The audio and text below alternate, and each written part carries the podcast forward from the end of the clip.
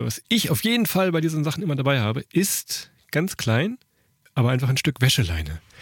Denn wenn man schon mal irgendwo in einem Zimmer versucht hat, sein Lauf-T-Shirt zu trocknen. Oder äh, seinen Mitreisenden zu strangulieren, dann. Ja, irgendwie so, je nachdem, wie er nervt. Aber wenn du es trocknen willst, wo hängst du es hin? Hast du, ja, mit Glück hast du mal einen Bügel, dann ist der aber im Schrank und dann kannst du das mit, dem, mit dieser Wäscheleine, aber kann man das ein bisschen besser irgendwie unter die Klimaanlage oder unter den Ventilator hängen.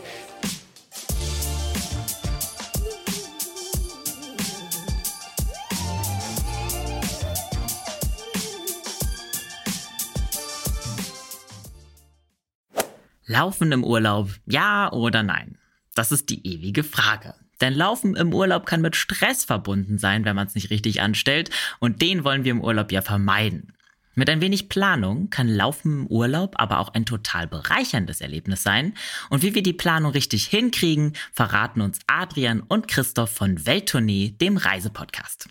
Die beiden haben nicht nur schon über 100 Orte bereist, sondern sind auch leidenschaftliche Läufer. Im Podcast verraten sie jetzt ihre Top-Tipps.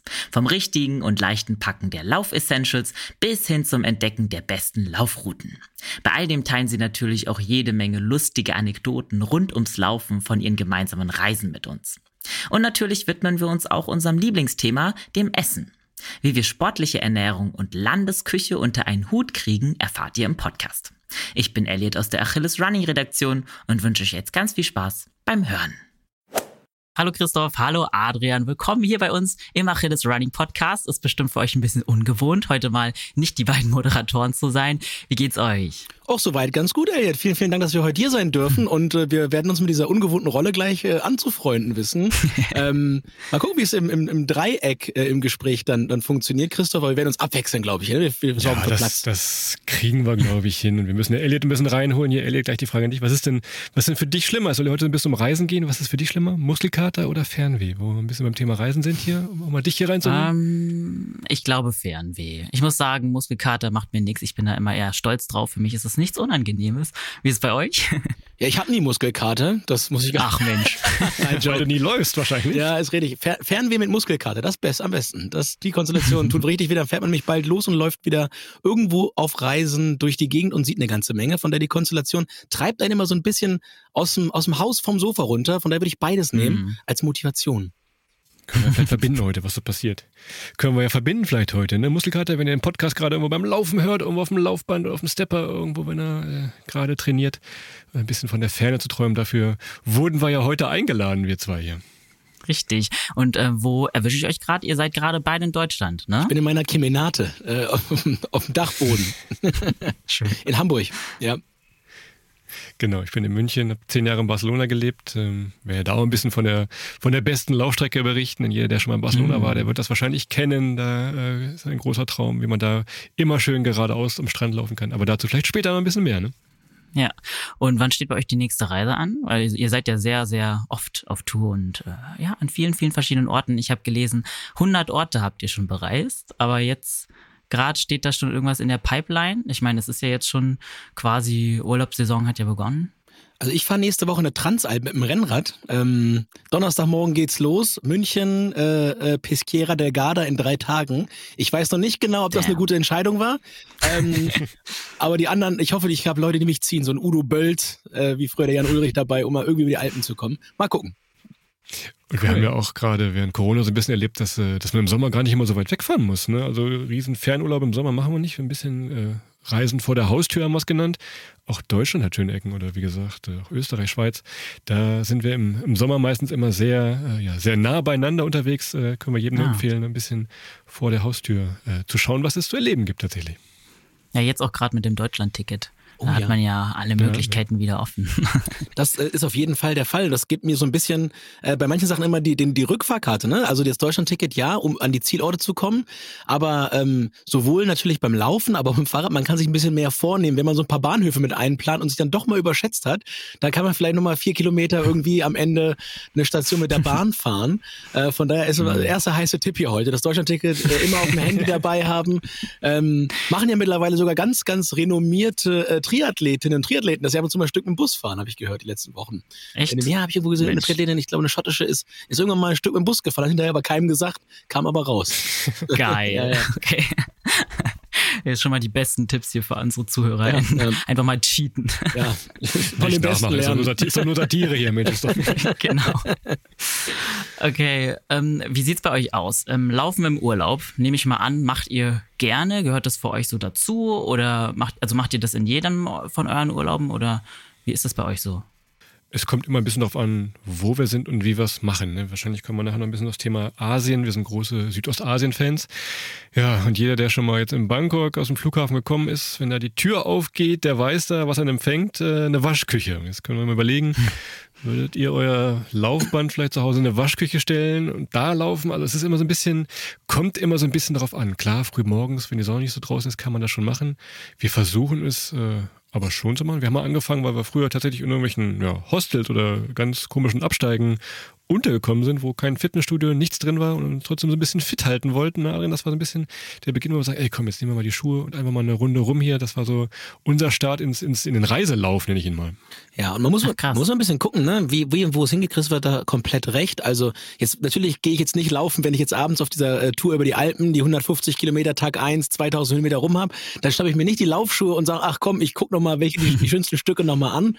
Ähm, nein, das ist halt da nicht mit drin. Oder im Skiurlaub logischerweise auch nicht. Aber wenn man in Destinationen ist, äh, im Sommer oder in, in zumindest angenehmen Temperaturen über 0 Grad, dann kann man das eigentlich immer ganz gut verbinden, dass man sich Sachen anguckt und dabei Sport macht. Plus das ganz Hervorragende beim Laufen ist natürlich, man braucht eigentlich immer nur Laufschuhe. Ja, man kann das natürlich auch nach oben hin immer weiter aufbohren, aber am Ende des Tages kann man mit einem anständigen Laufschuh eigentlich überall Sport machen und das hat eigentlich auch nur dieser Sport, was ganz, ganz viele andere Sachen immer nicht so können. Also ja, man kann mit Eigengewicht auch das eine oder andere an, an Fitnessübungen machen, aber wirklich zu 100 Prozent eine Sportart wirklich nur mit ein paar Schuhen, fällt mir jetzt zumindest keine weitere ein, Christoph, außer vielleicht Fangen spielen. Ne? Das können wir mit den Laufschuhen auch, aber ansonsten äh, ist, ist so nicht olympisch. Ne? Aber naja. Ja. Okay, also habe ich das jetzt richtig verstanden? Ihr habt äh, eure, also eure Laufkarriere hat bei euch im Urlaub begonnen. Ihr seid durch Zufall darauf gekommen oder wie war es? Ja, also ich bin Fußballspieler von Haus aus. Ich habe mein Leben lang Fußball gespielt und Laufen eigentlich immer als Belastung empfunden, weil das ja immer der Teil des, des, des Spiels war, ähm, auf dem man sich dann im Winter vorbereitet, wenn die Plätze gesperrt waren und so weiter. Und irgendwann war es dann halt so, dass man natürlich auch älter wurde und so ein bisschen äh, fit bleiben wollte und man konnte halt nicht immer überall irgendwie Fußball spielen auch, und, und gesund bleiben. Von daher äh, war das immer der Sport, der sich angeboten hat, um Sachen miteinander zu vereinen. Und darum ist es bei mir zum Beispiel Laufen geworden, weil man es eben überall machen konnte. Und ich habe ein, ich hab ein ziemlich umtriebiges Leben. Also ich, ich pendel zwischen Hamburg und Berlin. Ich, ich bin viel auf Reisen, auch geschäftlich jetzt von der Arbeit her und für den Podcast. Und da braucht es einfach eine, eine Sportart, die in der Lage ist, einfach mitzu, mitzureisen. Und ähm, das kann das laufen. Von daher kann man schon ein bisschen sagen, dass das, das Reisen sowohl, äh, ich sag mal, wie gesagt, geschäftlich, als aber auch ähm, jetzt privat im Rahmen von Welttournee mich da ein Stück weit zugebracht hat, ja, dann, dann auch zu laufen, ja. Mhm. Ich habe es früher Laufen eher so als Strafe empfunden tatsächlich, denn ich komme aus dem Handball und wenn wir am Wochenende dann wieder mal hoch verloren haben, kam öfter mal vor, hieß es nach dem Spiel immer so, Montag Jungs, Laufschuhe mitbringen. Da wussten wir schon immer genau, was uns blüht. Äh, wir kommen von der Weser, da ging es immer an der Weser entlang, ob es warm war oder kalt, immer dadurch. Also war ich damit eigentlich so ein bisschen gebrandmarkt mit der, mit der, mit der Strafe tatsächlich. Aber Christoph, warum haben Sie denn bei euch im Winter laufen lassen? Bei uns waren die Plätze unbespielbar. Wie waren das bei euch in der Halle? Auch unbespielbar? Oder ja, so? nee, wir haben, wir haben schlecht, wenn wir schlecht gespielt haben. Das war die richtige oh. Strafe. Das war ja fast so ein bisschen Bundeswehr, alte Bundeswehrtrainer noch gehabt, der noch ein bisschen glaub, die, die Funktion da mitgebracht hat. Von daher äh, war das immer Laufschuhe mitbringen, Hallenschuhe bleiben heute mal draußen, könnt ihr nicht mitnehmen. Also hatte ich so ein bisschen das, äh, das Problem der, der Strafe. Hat sich über die Jahre zum Glück, sage ich jetzt mal, äh, gebessert, sonst würden wir wahrscheinlich nicht hier sitzen. Aber der, der Satz ist legendär. Also bitte Laufschuhe mitbringen. Das war früher bei uns beim Fußball der Grund, der hat die, die Trainingsbeteiligung immer um 60 Prozent runtergedrückt. der Trainer bringt Laufschuhe mit, dann war schon klar, oh oh, da, da weiß ich schon, zwei haben heute Verdacht auf Kopfschmerzen, die können heute nicht kommen. okay. Krass, und ähm, wenn ihr dann zusammen im Urlaub unterwegs seid, lauft ihr dann auch zusammen mal oder guckt ihr euch dann lieber, also macht ihr dann eher Sightseeing? Wie sieht's da aus? Nee, auch noch viel ja, zusammen. war Adrian immer ein bisschen schneller, ne? Das war immer ein bisschen, der musste immer ein bisschen warten, aber inzwischen, äh, wenn wir Zeit haben und Spaß haben, äh, wie gesagt, das ist jetzt kein, kein Leistungsprinzip, dass wir sagen, okay, Adrian ist zwar sehr kompetitiv, äh, wie man vielleicht feststellen kann, aber trotzdem hat er auch Spaß natürlich daran, äh, einfach ein bisschen, ein bisschen zu quatschen, den Puls nicht ganz so hoch zu bringen, einfach ein bisschen zu schauen. Gerade in Großstädten macht das Spaß, dass man einfach mal vielleicht die erste Runde zusammendreht, gucken, was ist, ja, versteckt sich in der nächsten Häuserecke wo gibt es vielleicht ein nettes Café, was man mal ausprobieren kann. Also von daher äh, ist das immer eine, eine, gute Mischung aus Sport und so ja, entdecken tatsächlich, was wir zusammen immer machen, äh, nicht nur auf Laufschuhen. Und es ist kostenlos, ne? Das darf man nicht vergessen bei der ganzen Sache. Also ich sage mal klar, so, so ein Tag im Fitnessstudio jetzt irgendwie in Südostasien, das geht schon. Wobei die nehmen da auch, also wenn du in ein klimatisiertes Fitnessstudio reingehst, kriegst, zahlst du auch einen Zehner für. Ähm, und je nachdem, mit welchem Budget du reist, und äh, wir versuchen das halt immer so zu machen, dass es auch für alle nachreisbar ist, sowohl für Studierende, aber halt auch für Leute, die, die einen Vollzeitjob haben und dann damit irgendwie mit ihrem Urlaub klarkommen müssen ähm, und gerne eine Reise mehr machen würden budgetär, dann schauen wir auch immer, dass wir beim Geld ein bisschen äh, gerade bleiben. Und Laufen ist natürlich quasi umsonst. Ne? Ich meine, gut, die Laufschuhe hat man, die wird man im Fitnessstudio aber auch anziehen. Das ist auch nochmal ein Faktor, dass es halt wirklich ein Sport ist für jeder Mensch und jeder auch zu jeder Lebensphase eigentlich in der Lage ist, diesen Sport zu betreiben. Ähm, also wenn wir jetzt Polo-Reiten machen würden, dann wäre es wahrscheinlich ein bisschen schwieriger. Äh, mhm. Aber das ist halt das Tolle daran. Und ähm, ja, das Vereinende daran natürlich auch, gemeinsam Sport zu machen, ist ja was Tolles. Äh, Christoph sagt, man kann sich unterhalten. Und das gemeinsam zu machen, schafft ja auch so ein gemeinsames Erlebnis. Und heute ab und zu, ja, weißt du noch, als wir da langgelaufen sind, wir sind in Vietnam mal von einem Hund fast gebissen worden. Da mussten wir beide, oh. haben uns, es war nur ein Hund. Wir mussten uns überlegen, ob wir uns jetzt trennen, weil maximal einer gebissen werden konnte. Das langsamste Antilopenprinzip. Die langsamste Antilope. Aber der Hund konnte sich nicht entscheiden, äh, wen er weniger Geld essen würde. Aber das sind halt so Sachen, da, da haben wir heute noch, heute noch Geschichten von und na klar, es ist auch ein bisschen äh, zusammenschweißen, weil man gemeinsam dann äh, einen Sport, eine Leidenschaft hat. Hm. Aber ich höre schon ein bisschen raus, ihr seid da dann nicht total verkrampft. Also ihr wollt nicht auf Teufel komm raus euer Lauftraining auch im Urlaub durchziehen. Weil da gibt's ja auch so Personen, äh, habe ich auf jeden Fall auch schon mitgekriegt von Leuten aus meinem Bekanntenkreis, denen das dann fast schon wichtiger ist als der Urlaub selber. Das ist bei euch nicht so. Das höre ich schon raus. Zum Glück nicht, glaube ich. Nie. Also wir, wir planen jetzt unsere Tage äh, nicht um diese Kilometer rum. Auch da hatten wir schon genug Freunde erlebt, die wirklich auf der Uhr noch gesehen haben, ey, mir fehlen jetzt noch so und so viele Kilometer für mein mhm. Wochenziel. Ich muss jetzt einfach nochmal hier wirklich, ich weiß gar nicht, wo wir waren, irgendwo in der Großstadt, ich muss jetzt einfach nochmal viermal um diesen Block rumlaufen. Wie ist das oh mal? Gott. Also ist das dein Ernst jetzt hier? Ist er wirklich rausgegangen aus diesem Hotel, Schuhe an und wirklich um den Block in irgendeinem Industriegebiet gelaufen? Also das haben wir auch schon erlebt. Das ist bei uns aber Gott sei Dank nicht so. Da sind wir deutlichst entspannter. Wenn wir Bock haben, laufen wir. Wenn es eine schöne Strecke gibt, äh, ist halt ein bisschen die Voraussetzungen, wenn das Wetter passt, äh, gut drauf sind. Jetlag muss man natürlich auch nochmal gucken. Äh, mhm, kommt ja auch nochmal dazu, dass da auch nochmal äh, vorne oder hinten nochmal ein paar Tage fehlen. Wobei, Aber da sind wir relativ entspannt.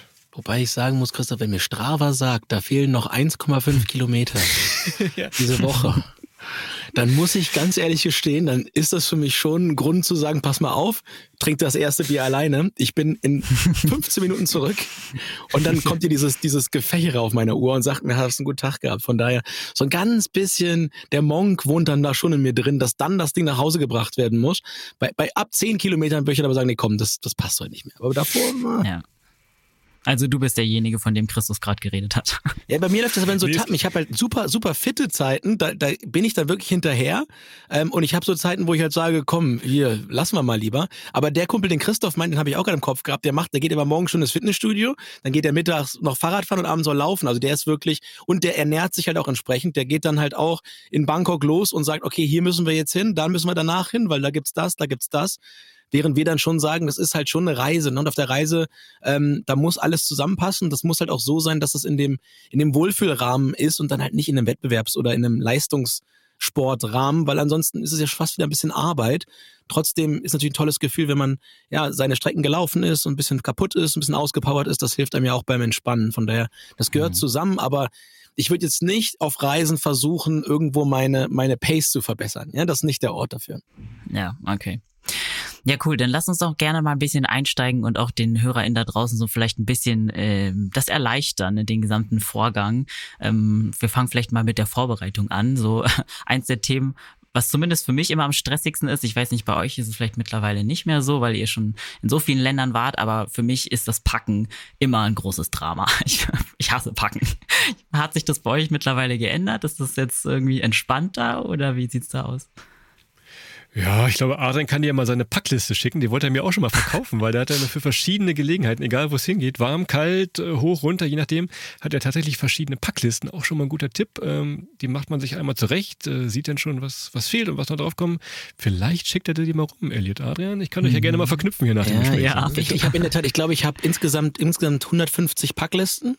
Ähm, wow. Ja, die, die sind teilweise auch über die Zeit ein bisschen evolutioniert, weil ich so ein paar Sachen noch optimiert habe, wie zum Beispiel nur noch ein Handy, nicht mehr Diensthandy und privat, das habe ich alles zusammengelegt, aber halt auch, ähm, ich mache mir dann Eintragung, was ich benutzt habe, also ich mache mir dann X dran, brauch dich, brauch dich nicht, sortiere Sachen aus, sortiere vielleicht wieder Sachen in, rein. Wir reisen immer nur mit Handgepäck, das ist ganz wichtig, darum kommt es halt wirklich mhm. ähm, aufs einzelne Item ein, aber ich habe zum Beispiel jetzt auch, wenn ich jetzt nach Hause zu meinen Eltern fahre ins Weserberg, dann habe ich eine Frühlings-, eine Sommer-, eine Winter- und eine ähm, Herbstliste, weil ich halt unterschiedliche Sachen brauche, ähm, um da, um da äh, ja, hinzureisen, nicht nur wegen des, des Laufens, sondern insgesamt.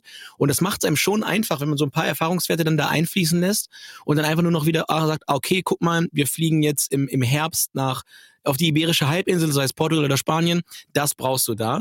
Und das funktioniert meistens vor Ort. Da macht man sich halt einfach. Es einmal Arbeit und danach äh, aber keine, keine Schwierigkeiten, keine Probleme mehr. Ähm, und ja, wie Christus Angebot steht, ne? Wie gesagt, das kannst du kaufen. ähm, Wenn du Preis, mal zu Eltern fahren möchtest, hast du schon die Play, hast du schon die Playlist hier, weil ich die Packliste schon. Elis, hast, du noch, hast du noch einen Tipp? Wir sind ja auch immer neugierig. Hast du noch mal einen Tipp, was wir mitnehmen müssen? Vielleicht können wir da auch noch was naja, Ich wollte euch tatsächlich gerade nach euren Lauf-Essentials im Urlaub fragen. Also was ich zum Beispiel ganz cool finde, sind diese faltbaren Wasserflaschen. Oh ja. Weil die ja auch in ja, jedes ja. Handgepäck reinpassen. Also das wäre jetzt zum Beispiel ein Tipp von mir. Aber da, da hört es auch auf. Ich bin ja kein Pro. Ja, aber weißt du, warum die cool ist? Also die faltbare Wasserflasche Flasche fängt ja schon an cool zu sein am Flughafen, denn du kriegst das Ding somit durch die Sicherheitskontrolle und in den allermeisten ja. Flughäfen, gerade auch in Südeuropa, bekommst du mal am Wasserspender gleich Wasser. Da hast du schon mal die ja. ersten, wenn du Pech hast, na, fünf Euro für ein Wasser gespart dahinter. Das heißt, so eine, so eine, so eine zusammenfaltbare Flasche rentiert sich wahrscheinlich nach dem ersten Mal fliegen. Und dann natürlich ist die klein, die ist kompakt. Und ja, es ist halt immer cool, du sparst halt auch nochmal neben Geld auch eine ganze Menge Plastik ein, wenn du halt äh, Refills machst, zum Beispiel an diesen großen Blubberautomaten, nenne ich es jetzt mal. Ähm, ja. Von daher ist es ein super klasse Tipp. Ich habe die auch im, äh, im Gepäck. Ähm, ja, kann ich nur jedem Hörer und jeder Hörerin so empfehlen, das auch einzupacken. Das ist nämlich äh, äh wahnsinnig klug und smart. Ja. Ich glaube, es gab auch ja. mal eine Zeit, wo es an jedem Lauf hinterher von irgendeinem Sponsor diese Flaschen gab. Ich glaube, das war mal ein großer Trend irgendwo. Also, wenn man die noch irgendwo rumfliegen hat, vielleicht irgendwo in der Abstellkammer einfach mal einpacken für die nächste Reise. Äh, sehr, sehr gut. Was mhm. mein Tipp ist, oder was ich auf jeden Fall bei diesen Sachen immer dabei habe, ist ganz klein, aber einfach ein Stück Wäscheleine. Denn wenn man schon mal irgendwo in einem Zimmer versucht hat, sein Lauf-T-Shirt zu trocknen. Oder äh, seinen Mitreisenden zu strangulieren, dann. Ja, irgendwie so, je nachdem, wie er nervt. Aber wenn du es trocknen willst, wo hängst du es hin? Hast du, ja, mit Glück hast du mal einen Bügel, dann ist der aber im Schrank und dann kannst du das mit, dem, mit dieser Wäscheleine, aber kann man das ein bisschen besser irgendwie unter die Klimaanlage oder unter den Ventilator hängen. Das äh, hat also schon viel, viel gerettet über die Jahre. Das kann ich jedem empfehlen. Nimmt wenig Platz weg, kein Gewicht, aber man hat ein leichtes Grinsen nachher, wenn man es auspackt im äh, Hotel oder Und, und Christoph weiß auch wirklich, wo es am schnellsten trocknet. Also der geht in so ein Hotelzimmer rein. Als erstes sichert er sich das bessere Kissen, das beste Kissen. Und als zweites hängt er irgendwo seine Leine auf, dass er genau weiß, ah, guck mal, da kommt die Klimaanlage raus, die stellen wir dann mal auf warm, kalt, da pustet es gegen, äh, ist mein Platz. So, das ist dann, ist immer so, das, was, was andere mit einem Handtuch und einer Liege machen, das Christoph sagen, mit der, mit ja. der Wäscheleine so ein bisschen. Ne? Geil. Okay, und ähm, was nehmt ihr, wenn ihr vorher wisst, wie ich werde laufen gehen im Urlaub? Was nehmt ihr da auf jeden Fall mit? Gibt's da so Sachen, die ihr euch vor Ort eher holt? Oder habt ihr da, ich meine, du hast jetzt erzählt, du hast 150 Packlisten, Adrian, aber wie sieht's da aus? Gibt's da irgendwie bestimmte Essentials, die ihr auf jeden Fall mit dabei habt? Ja, Laufschuhe, ja. Also die Laufschuhe sind das A und O, genau. die kannst du halt, die musst du halt ein bisschen eingelaufen haben. Ich würde jetzt keine Experimente machen, irgendwie auf einem Lauf durch die Prärie in Vietnam ähm, mit Blasen holen und so weiter. Ist das immer nicht so cool, weil danach bist du am Strand und dann warst du auf eine Blase. Das ist immer äh, eine Einladung an die Infektion, sage ich mal. Von daher, die Schuhe müssen schon passen, das ist das A und O. Aber ich glaube, da verrate ich jetzt den, den Hörerinnen und Hörern hier auch nichts Neues. Ähm, und auf der anderen Seite, für mich ist halt immer ganz wichtig, dass man ja so ein bisschen modular in der Lage ist, sich anzuziehen. Also das Schlimmste, was bei mir beim Laufen ist und was mich am meisten demotiviert, ist, wenn ich loslaufe und ich friere. So, dann, dann bin mhm. ich relativ schnell wieder zu Hause.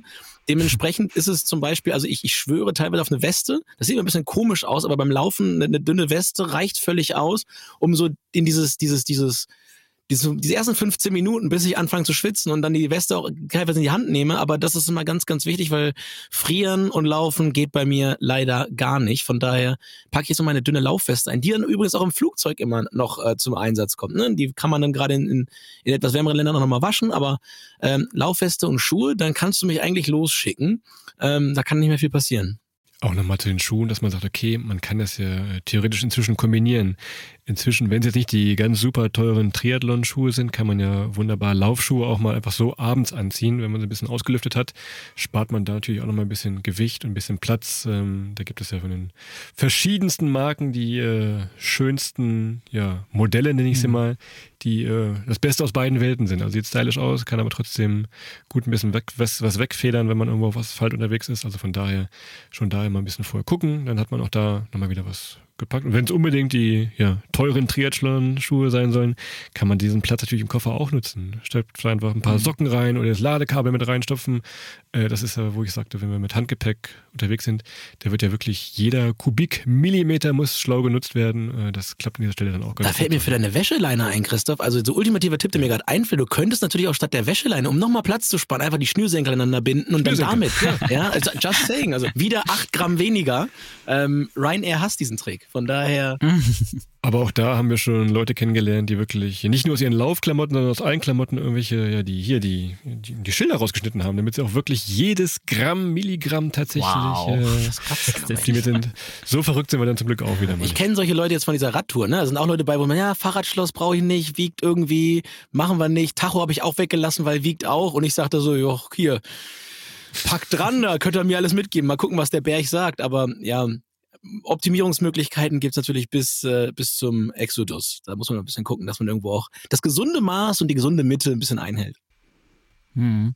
Und wenn es in ein warmes Land geht, ähm, da schwitzt man ja noch schneller. Nehmt ihr dann mehrere Laufoberteile zum Beispiel mit? Also wie viele Outfits packt ihr dann da so ein? Oder ist die Wäscheleine halt einfach der Grundstein und dann wird einfach alles vor Ort gewaschen und dann kann man am nächsten Tag schon wieder mit dem gleichen Outfit los? Ich glaube, auch da ist ein bisschen der, der, Trick, was ich eben mit den Schuhen sagte. Ne? Wenn man sagt, okay, man nimmt sich äh, Trikots mit, die möglicherweise auch wie ein normales T-Shirt aussehen, ob es jetzt ein weiß ist, wenn viel Sonne scheint oder ein schwarzes einfach. Auch was man dann abends wieder anziehen kann. Gut, jetzt in die Disco vielleicht nicht unbedingt, aber wenn man irgendwo kommt auf die Disco Stadt, an. Äh, ja, kommt die Disco an. Berlin Mitte, Berlin Mitte bei mir ist, ist ohne verschwitzte Schuhe brauchst du gar nicht ankommen. Das ist das aber stimmt. auch das kann man natürlich äh, kombinieren tatsächlich und aber meistens eh nur schwarz tragen, mehr oder weniger ist das äh, relativ unauffällig. Aber ja, dieses, dieses Trocknen, einmal durchwaschen, Handwäsche ist bei uns immer so ein bisschen der, der Trigger, den wir machen. Ähm, einmal schnell durchspülen, warmes Wasser, so ein bisschen, wenn es ganz genau sein soll, hat Adrian immer so eine Reihe in der Tube, so eine kleine manchmal dabei. Äh, das hilft also auch schon mal, um das wieder frisch und äh, fröhlich zu bekommen, die Shirts dann. Und ich meine, wir haben mhm. natürlich äh, gerade als, als Männer ein bisschen Glück.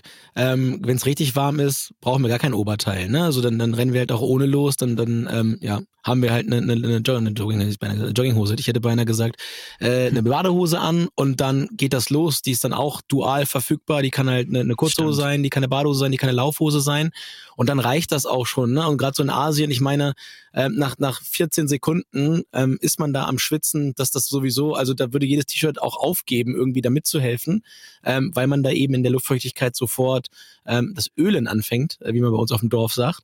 Und dementsprechend, ja, äh, ist sicherlich nochmal ein bisschen, bisschen äh, äh, typusabhängig, muss man auch Bock drauf haben. Ne? Ich verstehe auch, jeder sagt, äh, nee, ohne T-Shirt hm, will ich nicht machen. Aber ähm, ich stehe dann da äh, schwankend, schwankend im, im, im Lauf. Schwankend und ölend. Ja, und werde dann da, werde dann da begutachtet. Aber da muss man immer selber gucken. Ich weiß nicht, ob ich das so machen würde. So durch eine Stadt, durch eine Großstadt, weiß ich nicht, ob ich das machen würde, aber so äh, durch, durch die Reisfelder in Vietnam oder auch auf Bali oder in, in, in, äh, ja, in Thailand irgendwo, das würde ich dann schon, echt dann mutig. Mhm. Ja, naja, in Badehose laufen habe ich auf jeden Fall auch schon mal gemacht. Das ist echt ein ganz guter Tipp. Also kann man danach auch direkt ins Wasser eine Sonnenbrille fällt mir bei übrigens noch ein. Ne? Also Sonnenbrille habe ich ganz vergessen. Eine Sonnenbrille ist für mich auch noch essential. Wenn ich, wenn ich Sonne in die Augen kriege, hm, kalt und Sonne. Mh. Hm. Ja. Aber ich finde auch den Tipp gut, sich von vornherein nicht allzu hässliche Laufshirts zu holen, damit man die dann notfalls auch einfach im Alltag tragen kann. Disco, ja, Disco wenn, ihr, äh, wenn, ihr, wenn ihr einen richtigen Trick haben wollt, wenn ihr irgendwo, ich sag mal, nach Buenos Aires oder eine fußballverrückte, sportverrückte Stadt fahrt, dann holt euch immer mal ein Trikot von dem, von dem Verein aus der Stadt und habt ah, dann ja. gleich schon mal, ah, hier, du bist ja hier Barcelona-Fan oder Buenos Aires, was auch immer.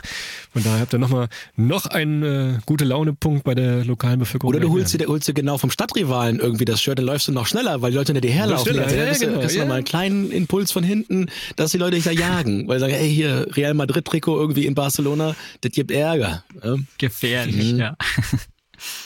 Okay, dann lass uns noch mal ein bisschen über die, ja, die Planung von Laufrouten und so sprechen. Das interessiert mich natürlich auch. Wie ist es bei euch? Wenn ihr wisst, dass ihr laufen gehen werdet im Urlaub, sucht ihr euch dann vorher schon irgendwelche Orte raus oder geht ihr ganz spontan dann einfach, ja, auf Entdeckungstour?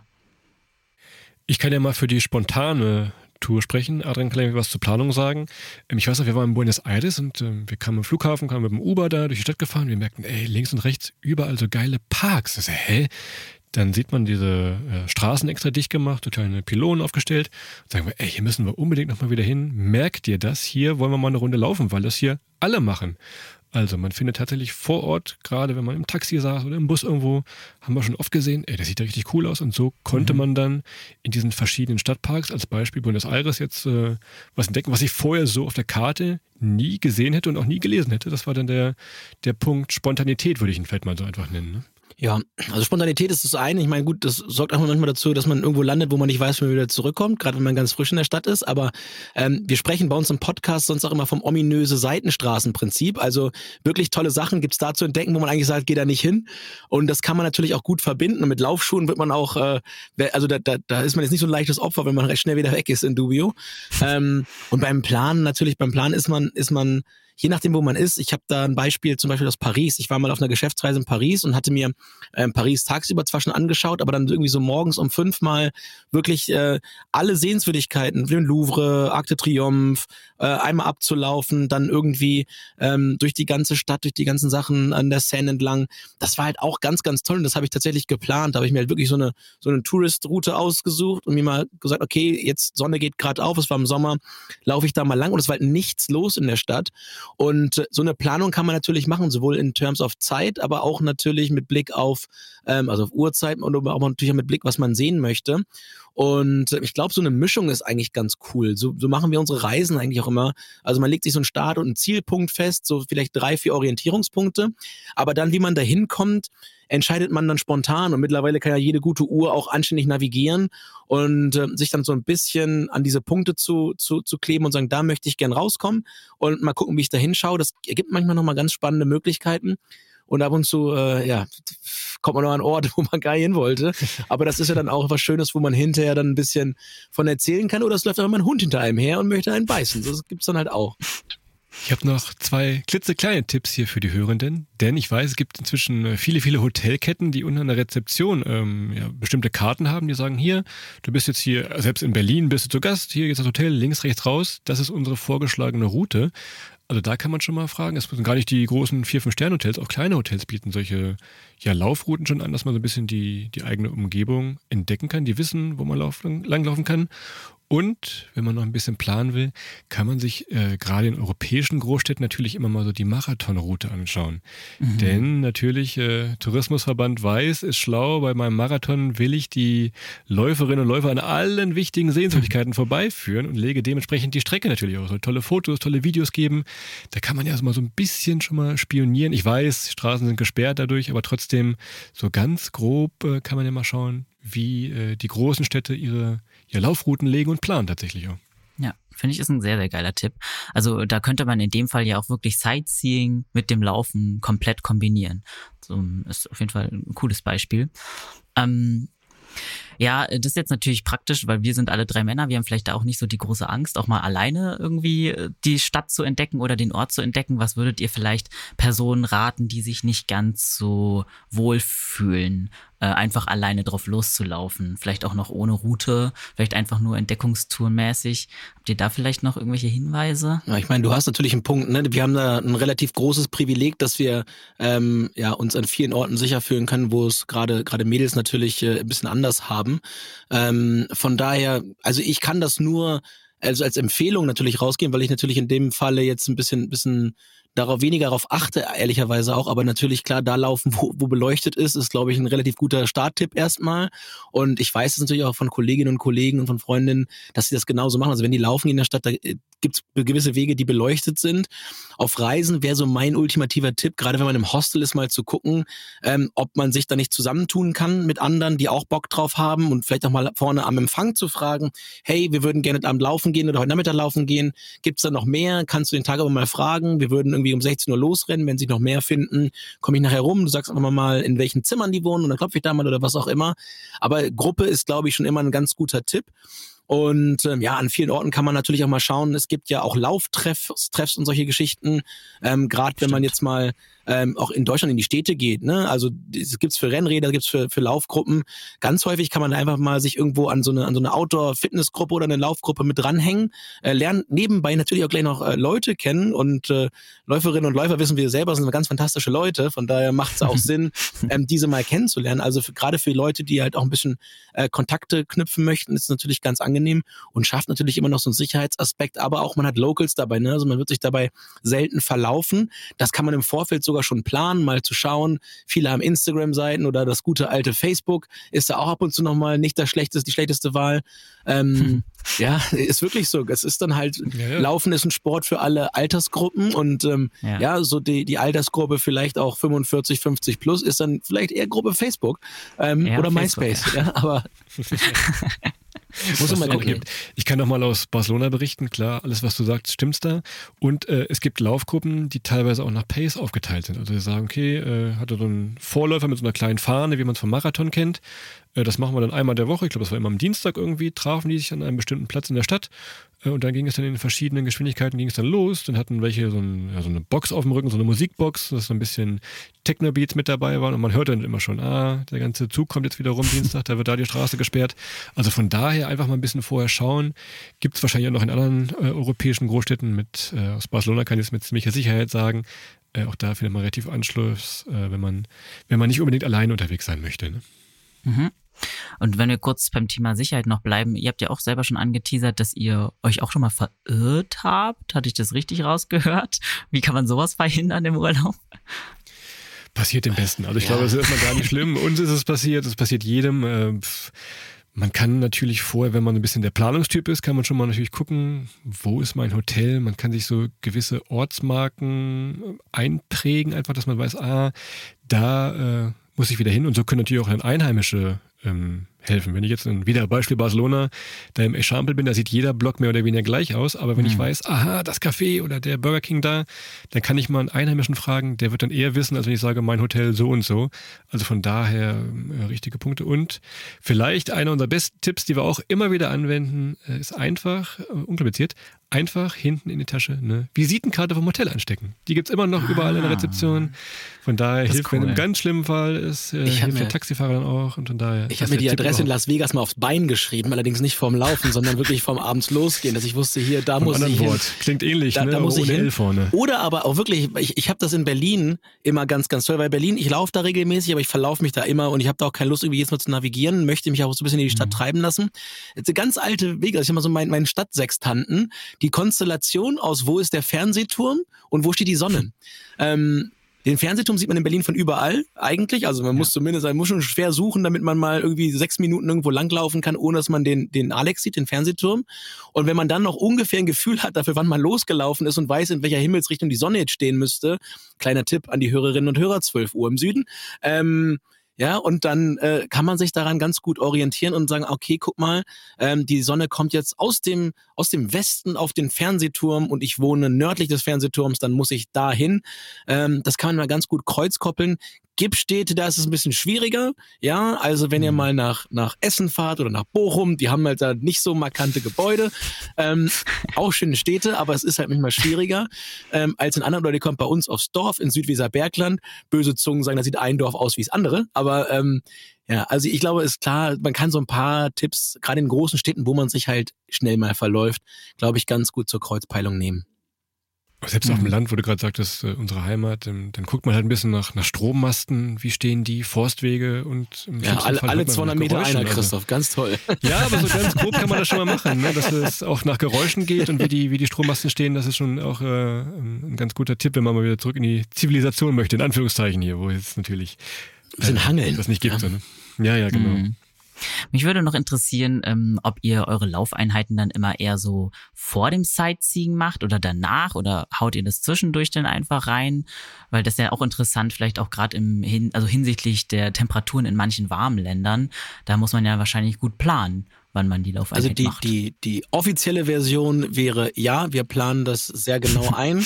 Die inoffizielle Version ist vielleicht ab 12 Uhr gibt es meistens Bier. Von daher müssen wir das vorher, nein, wir das vorher durchhaben. Nee, also, also ich kann das für mich sagen, ich bin sehr, sehr, sehr leidenschaftlicher Morgensläufer. Also ich kann auch morgens sehr früh aufstehen und dann laufen, weil ich es dann für den Tag geschafft habe. Bei Christoph ist das eher andersrum. Von daher müssen wir uns meistens in der Mitte irgendwie treffen und dann irgendwo die Uhrzeit finden, wo Vor Christoph wach ist, ich noch wach bin. Ähm, das Fenster äh, äh, bearbeitet sich da quasi von alleine, wenn man das so, das so einplant, von der, vom Timing her alleine schon. Und ja, wie gesagt, ich mag halt sehr, sehr gern früh morgens eigentlich das Ganze. 5 Uhr raus, um 7 Uhr frisch geduscht, fertig. Da hilft manchmal ein bisschen der Jetlag, je nachdem, wenn es einen sehr erwischt, dann kann man natürlich wirklich schon mal um 5 Uhr los, topfit zu sein. Äh, je nachdem, welche Himmelsrichtung es einen zieht, macht das also auch manchmal schon Spaß, wenn man sagt, komm, bevor ich mich jetzt hier ärgere und mich das dritte Mal jetzt hier umwälze, komm raus, rein in die Klamotten, bin ich zum Frühstück pünktlich wieder hier, kann auch mal ganz schön sein äh, und äh, erspart dann so ein bisschen dieses Gefühl, ah, ich kann nicht mehr schlafen, das nervt mich jetzt so. Also von daher äh, vielleicht das auch ein bisschen zu nutzen und natürlich noch viel, viel mehr von der Urlaubszeit dann zu haben auch so, ne? Hm. Ähm, Ich würde auch noch mal gern ein bisschen über so Ernährung und Wasserversorgung und so sprechen. Das ist natürlich auch immer ein Thema, was äh, gerade LäuferInnen wichtig ist. Äh, gerade wenn sie vielleicht auch einen Ernährungsplan und so haben. Aber vielleicht bleiben wir erstmal kurz beim Wasser. Gerade wenn es auch um, um heiße Länder geht. Äh, man kann wahrscheinlich nicht in allen davon ausgehen, dass man Trinkwasser zur Verfügung hat. Habt ihr da irgendwelche Tipps, wie man das sich, wie man sich da vielleicht auch vorher erkundigen kann? Seid ihr eher so die Trinkwasser, also trinkt ihr eher aus Hähnen vor Ort oder kauft ihr euch immer fertiges Wasser? Was sind da eure Erfahrungen, weil ihr ja jetzt schon in sehr, sehr vielen Ländern wart? Direkt aus dem Fluss, Christoph, oder? Direkt immer, immer schön aus dem Ganges, direkt schöpfen. Nein, um Gottes Willen, gleich vielleicht der, der wichtigste Tipp hier auch, niemals, niemals, niemals irgendwo äh, Leitungswasser trinken, wenn es äh, südlich von Europa irgendwo geht. Auch, es sieht köstlich aus, es ist richtig schön kalt oben im Hotel, man hat richtig Durst. Macht es nicht, verzichtet auch ein bisschen auf Eis auch noch, das ist noch der zweite Punkt, aber ich würde niemals, Ah. selbst wenn ich noch so durstig bin, wirklich aus dem, äh, aus dem, ja, aus dem, aus dem Hahn trinken tatsächlich. Dann lieber aus dem Ganges. Sogar, Ja. Ja, ich putze sogar Zähne mit, mit Flaschenwasser, also von daher Oh, ähm, ist das immer, passt das immer ganz gut. Aber nein, jetzt äh, mal ehrlich, äh, ein bisschen vorher schauen, was passiert. Ähm, viele Länder haben auf den Wasserflaschen sogar noch so ein Siegel drauf, um das mal extra sicher zu machen, denn gerade so in ärmeren Ländern Afrika ähm, ja, holen die, die Einwohner, holen dann die leeren Plastikflaschen, füllen die mit ihrem Leitungswasser auf und verkaufen die wieder. Also es ist natürlich auch nochmal der Trick, dann denkt man, ah, man hat ja eine Flasche, aber in Wirklichkeit ist das nur abgefülltes Wasser. Und deshalb gibt es immer so ein kleines Plastikfilmchen obendrauf, das erst beim Aufschrauben ein bisschen knackt. Äh, da also auch nochmal gerne drauf achten von dieser, von dieser Stelle hier. Ja, und ich muss bin, ein dann bisschen, ich bin ein bisschen der vorsichtige Typ, Ja. aber, aber ist ein bisschen, ein bisschen mehr Ja, ich, ich, ich, ich esse dann auch mal einen Salat und nehme Eis. So ein bisschen Risiko gebe ich mir dann schon. Aber ich meine, am Ende des Tages ist es ein sehr, sehr sensibles Thema, weil wenn man sich einmal den Magen verdorben hat, dann ist meistens nicht nur der Urlaub zumindest mal in seiner vollen Pracht unterbrochen, aber natürlich sportlich ist das eine ganz, ganz schneller äh, Showstopper. Und dementsprechend, ja, ist es leider auch teilweise so, also Früher habe ich immer gesagt, ich würde überall raus trinken, wo auch Einheimische gerade was trinken, so als, als Peilung. Allerdings mittlerweile äh, habe ich mir äh, deutlich erklären lassen, das funktioniert ehrlicherweise auch, dass man natürlich alle Bakterien, die man selber in sich drin hat, die was verarbeiten können, ähm, ein bisschen resistenter machen. Und wenn man jetzt sein Leben lang, keine Ahnung, in, in Thailand äh, aufgewachsen ist, dann kann man andere Sachen essen und trinken, als wenn man Ja. so wie wir aus dem Weserbergland kommt und da vielleicht einfach mal auch ein bisschen, bisschen weicher sind, was so die, die, die Toleranz des Magens angeht. Und von daher, ja, ehrlicherweise meistens dann einkaufen im Laden. Es gibt viele Länder, die wunderbar mittlerweile mit, äh, mit, mit Kreditkarten, auch mit hier mit RFID, mit der Uhr und so weiter, wo du immer schnell was zu trinken kaufen kannst.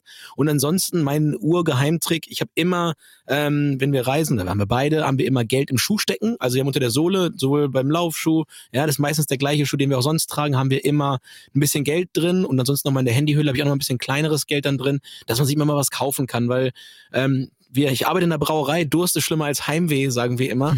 ähm, und dementsprechend, ja, Durst sollte man, sollte man dann äh, tunlichst vermeiden und auch ja das Falsche zu trinken an dem, an dem Punkt. Und ähm, ja, also Wasser ist ein sehr sensibles Thema, meistens aus dem Laden. Trotzdem lernt man dadurch so ein bisschen auch den Respekt vor diesem, ja, vor diesem Stoff zu bekommen. Ne? Hier überall, ich mache Wasserhahn jetzt auf, zack, kann ich trinken. Genau. Klar, Ja. wenn man mal in Afrika war und merkt, oh, jetzt merke ich, das Wasser geht mir aus. Wie kriege ich jetzt was? Ah, der nächste Supermarkt, mm, äh, wir haben leider kein Flaschenwasser. So haben wir über die Jahre kennengelernt, dass dieses ja, Wasser doch sehr, sehr wertvoll ist, tatsächlich darüber auch. Und ich meine, du musst nicht mal bis nach Afrika, ne? Also wenn du mir überlegst, äh, ich bin mal von, von Fresno in Kalifornien, habe ich studiert, bin ich mal nach Las Vegas gefahren, sieben Stunden da durch die Wüste Nevada. Auch da nimmst du dir einen Ka- Kanister Wasser hinten mit, ne? Weil wenn du da mal doof liegen bleibst nachts, ähm, kann schon mal sein, dass du auf einer Nebenstraße lange, lange nicht entdeckt wirst. Und dann musst du mal zu viert oder zu fünft schon mal für jeden Liter Wasser einpacken, weil er wird da auch relativ warm, ne? Das ist essentielles Hm. Gut. Ja, ich muss sagen, ich bin auch immer sehr, sehr dankbar, wenn ich ähm, aus einem warmen Land zurückkomme und dann in Deutschland einfach den Hahn mhm. aufmachen kann und trinken kann. Äh, ich fand auch in Kalifornien das Wasser aus dem Hahn auch schon nicht geil. Das hat ja sehr stark nach Chlor gerochen. Ich weiß nicht. Die Toleranz. Die Toleranzquelle in Amerika ist für Chlor im Wasser. Die haben ja die Chlorhühnchen und so weiter. Also ich immer so, ja, das wäre ja. bei uns im Schwimmbad verboten, da drüben wird es noch getrunken. Ne? Das ist Schöne Grüße. Ja, das ist natürlich heftig. Ja. Hattet ihr mal Probleme irgendwie? Hattet ihr mal so den, den, Vorfall, dass ihr dann Magenbeschwerden hattet im Urlaub, weil ihr irgendwas gegessen oder getrunken habt? Ja, hatten wir. Ich, ich klopfe mal dreimal Holz hier. Aber Adrian kann da bestimmt eine Geschichte erzählen. Ja, ist ja mal so. Ich, hab, ich, kann, ich kann auf der einen Seite berichten, dass ich ganz, ganz viele kulinarische Experimente gemacht habe, die, deren, deren Welt oder die, das Tor zu dieser Welt Christoph ewig verschlossen bleiben wird. Aber genauso bleibt. Aber genauso ist ihm die Tür, die Tür zu den Qualen, zum Beispiel einer, einer zu scharfen birmesischen Suppe, äh, auch ein Leben lang verschlossen geblieben. Also ich habe tatsächlich, das ist so die schlimmste Erlebnis, was ich mal hatte, äh, in Birma oder in Myanmar, ähm, habe ich äh, ja eine ne Suppe gegessen, da hat der Koch mir noch gesagt, das ist die schärfste Suppe, die ich hier, die ich hier habe. Und ich sag, Christoph guckt mich an, denkt so, traust du dich nicht? Habe ich in seinen Augen gesehen, dass er sagt, das traust du dich nicht. Und er hat ja vorhin gesagt, ich bin ein bisschen kompetitiv. Das ist dann nicht ganz falsch. Und an der Stelle mhm. wurde aus dem Trause dich ein Gib her die Suppe, Essig, kein mhm. Problem. Und ja, ähm, die nächsten Tage sind wir mit so einem kleinen Minibus dann, dann von Bagan äh, nach Mendeley im Norden äh, Myanmars gefahren. Und es war sehr, sehr ruckelig und huckelig. Und wie gesagt, in so einem kleinen Minibus, da gab es wieder eine Toilette, noch irgendwas anderes. Oh. Was, also das war wirklich, ich habe, ich habe fast in diesen vier Stunden äh, zu Gott gefunden, muss ich sagen. Das war gerade, was ich gebetet habe und überlegt habe, Mensch, Kirche, ich hätte doch drin bleiben sollen. Ich brauche jetzt wen, der mir hilft, irgendwas Höheres. Der Gott, der Gott Leibniz war das wahrscheinlich. Ja, der, der Leibniz-Keks hat mir, der hat mir den, den, ja, den Tag gerettet. Das war ich weiß noch, er hat, sich, er hat sich wirklich im Bus gewünscht, ey, ich brauche nichts anderes, ich will kein Wasser, ich will einfach nur so einen schönen Leibniz-Butterkeks. Ich sage, Adrian, wir sind hier mitten in Myanmar. Es ist wirklich unmöglich, dass du jetzt hier irgendwie so einen Leibniz-Butterkeks findest. So, was passiert? Ja. Bus hält irgendwo da in Mendeley an, mitten in so einer Häuserschlucht zwei Meter weiter, ungelogen, es ist wirklich so passiert, ist, glaube ich, der größte Keksladen, den ich in meinem Leben wow. jemals gesehen hatte. Ich weiß nicht, ob das irgendwie Import, Export, Keks war oder so. Die hatten sämtliche Keks Möglichkeiten dieser Welt von Oreo bis Leibniz und er hat tatsächlich mit viel Glück wieder den, den Leibniz-Keks bekommen und dann danach ging es auch wieder aufwärts. Tag, Tag, war, Tag war gerettet und äh, ja, möglicherweise konnte ich abends auch schon wieder ein Bier trinken. Das war dann Mensch. der Leibniz-Keks. Schöne Grüße, schöne Grüße an meine Freundinnen und Freunde bei Balsen. Seitdem ich habe viele Freunde dort gewonnen. Wir haben die Geschichte mal im Podcast erzählt. Daraufhin ähm, haben wir äh, tatsächlich für so ein kleines Paketchen mal bekommen äh, von Mitarbeitern. Von daher schöne Grüße. Für die nächste Reise. Und wie ist das generell mit der Landesküche bei euch? Also ich habe jetzt schon ein bisschen rausgehört, äh, Christoph äh, traut sich da nicht so ran, also macht lieber auf Nummer sicher, aber du schon, Adrian.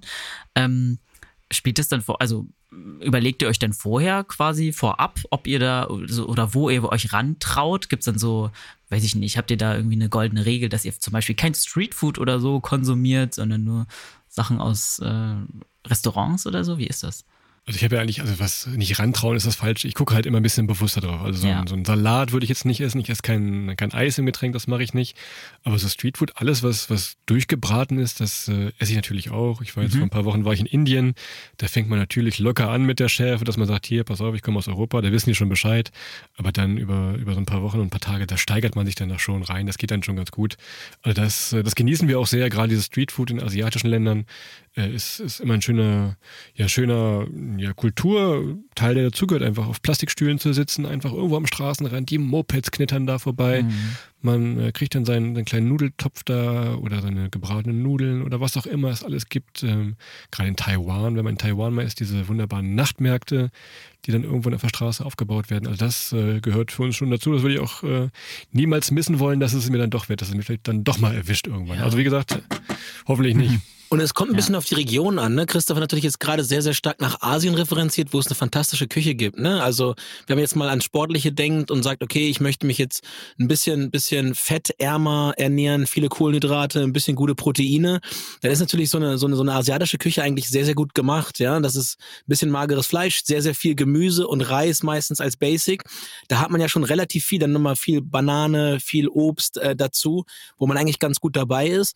Wenn man sich das jetzt mal in die andere Himmelsrichtung so ein bisschen äh, äh, überlegt, jetzt in Europa, wenn wir jetzt zum Beispiel, wir lieben den Balkan, wir sind sehr, sehr häufig dann irgendwo in Montenegro, in Serbien, ähm, in Albanien und da, naja, ist die Küche halt sehr, sehr viel fettiger, sehr, sehr viel auch fleischlastiger.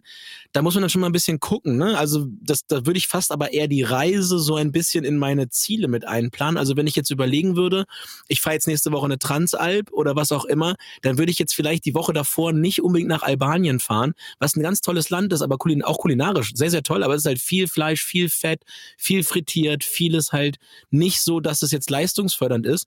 Äh, während halt so Asien glaube ich, ist eins, also ist, ich finde es einfacher, mich in Asien gut zu ernähren als in Deutschland, ehrlicherweise, eben wegen der mhm. Straßenküchen, wegen der Vielfalt und weil da zum Beispiel, ich versuche ähm, mindestens vier, am besten fünf Tage die Woche vegan zu essen und zu trinken. Mhm. Ähm, das fällt mir halt sehr, sehr einfach dann in Asien, weil die einfach mal schon, schon Meilen weiter sind, einfach mal Essen ohne Fleisch anzubieten und das einfach mal auch schon auf schwer durchgespielt haben, dass es das auch einfach nicht braucht, während du dann in Deutschland immer noch, zumindest wenn du aufs Land kommst, meistens die Beilagen futtern musst und die dann vom, vom Ernährungsgrad her äh, manchmal schwierig sind, wenn du dann den ganzen Tag wie Pommes, Pommes isst, ähm, weil das die einzige vegetarische Alternative ist oder vegane Alternative ist, schwierig. Und ansonsten, ja, wie gesagt, viel Fleisch ähm, ist nicht immer gut. Hm, ja, das wäre auch eine Frage, die ich jetzt gehabt hätte, weil ich mich zum Beispiel auch so gut es geht äh, vegan ernähre. Das ist dann natürlich immer ein großes Thema, ähm, wie weit man davon abgehen möchte, dann wenn man vor Ort ist, weil manchmal gibt es auch einfach keine vegane Alternative. Und ich switch dann meistens so vegetarisch. Ich habe zum Glück auch keine Unverträglichkeiten oder so. Aber bei manchen Menschen ist es ja so, dass sie leider auch gesundheitsbedingt vielleicht einen relativ strikten Ernährungsplan folgen müssen. Ähm, habt ihr da vielleicht noch irgendwelche Tipps, wie man irgendwie, ja, sich dann vor Ort irgendwie, ja, da versichern kann auch vielleicht, dass da bestimmte Sachen nicht drin sind? Puh, ich sag mal, sogar bei Allergenen ja, wird es halt schwierig. Ne? schwer, ne? Ja, bei der Straßenküche ist da Nuss drin, kann Spuren von Nuss enthalten, I don't know. Let's see. Ansonsten haben wir, haben wir drei Städte weiter einen super Doktor. Ähm, also das muss man natürlich immer gucken, ne? Und ich meine, es ist, es gibt Sachen, die man selber entscheiden kann. Das hast du ja gerade beschrieben, zu sagen, okay, wenn es vegan nicht gibt, dann mache ich das vegetarisch. Ich meine, wie gesagt, wenn ich, wenn ich sage, vier Tage oder fünf Tage versuche ich vegan zu leben, dann ist es so ein bisschen für mich immer, ähm, ich habe sieben Tage, jeden Tag drei Mahlzeiten, 21 Mahlzeiten und von denen versuche ich eigentlich maximal sechs mit tierischen Produkten zu machen. Das mhm. heißt aber, ich kann einmal am Tag was tierisches essen, die anderen versuche ich aber alle bisschen zur Kaffeemilch halt rauszumachen. Aber versuch mal eine, eine in den manchen Ecken der Welt kriegst du halt einfach mal keine Oatmilk, ja. Also es gibt einfach dann irgendwie, Klar. du kriegst es nicht, ne? Also du kannst froh sein, wenn sie die vorher nochmal pasteurisiert haben, wenn du nicht direkt aus der Kuh äh, da in den Kaffee kommt.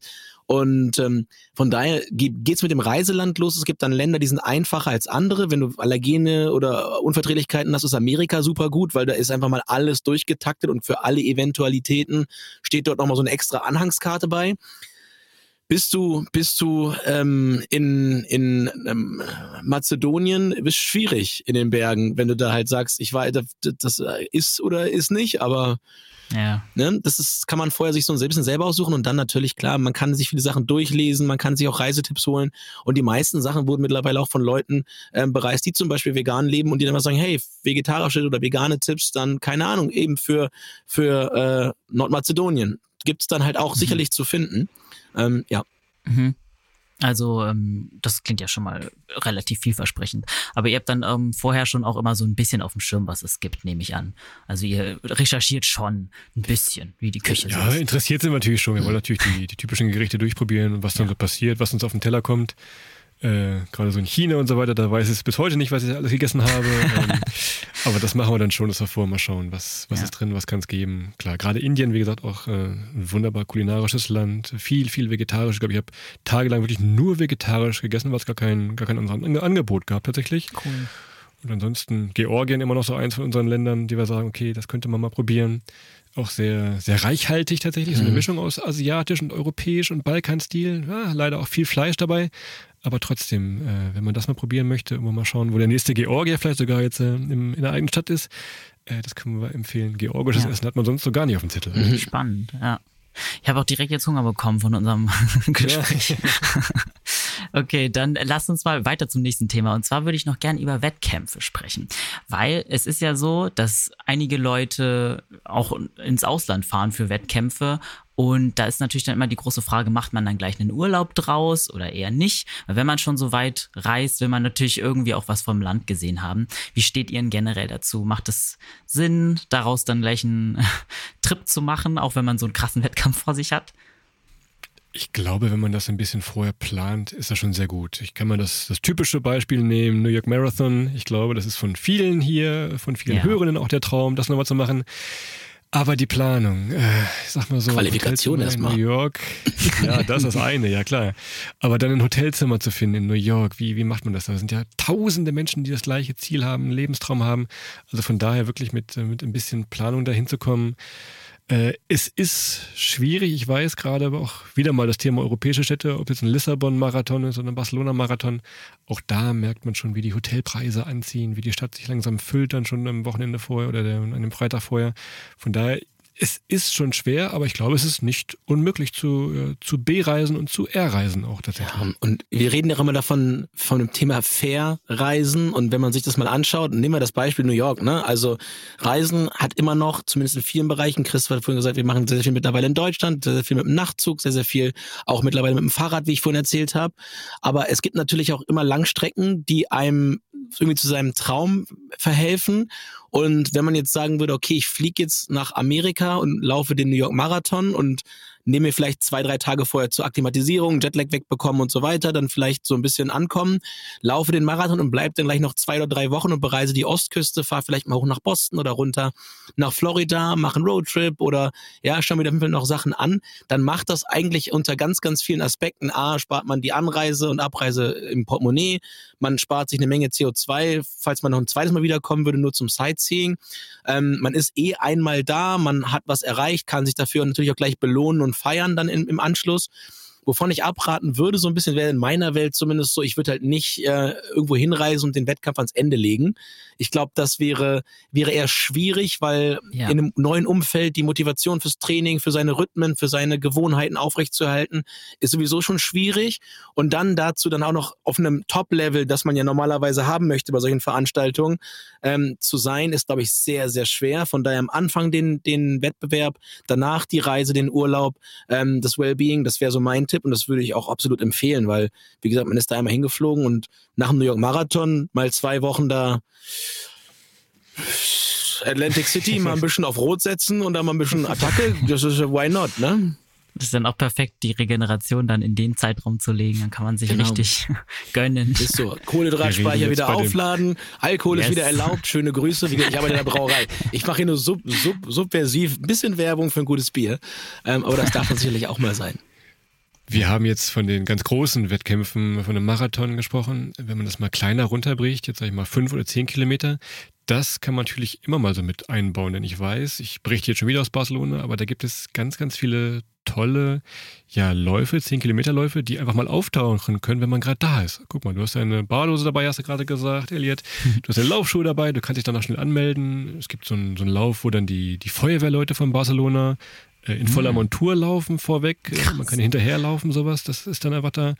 Es gibt einen äh, Cursa de la Barça vom, vom Fußballverein FC Barcelona der stand dann im Stadion, also solche Späße dann halt auch nochmal. Man bekommt ein cooles T-Shirt, man bekommt eine schöne Erinnerung.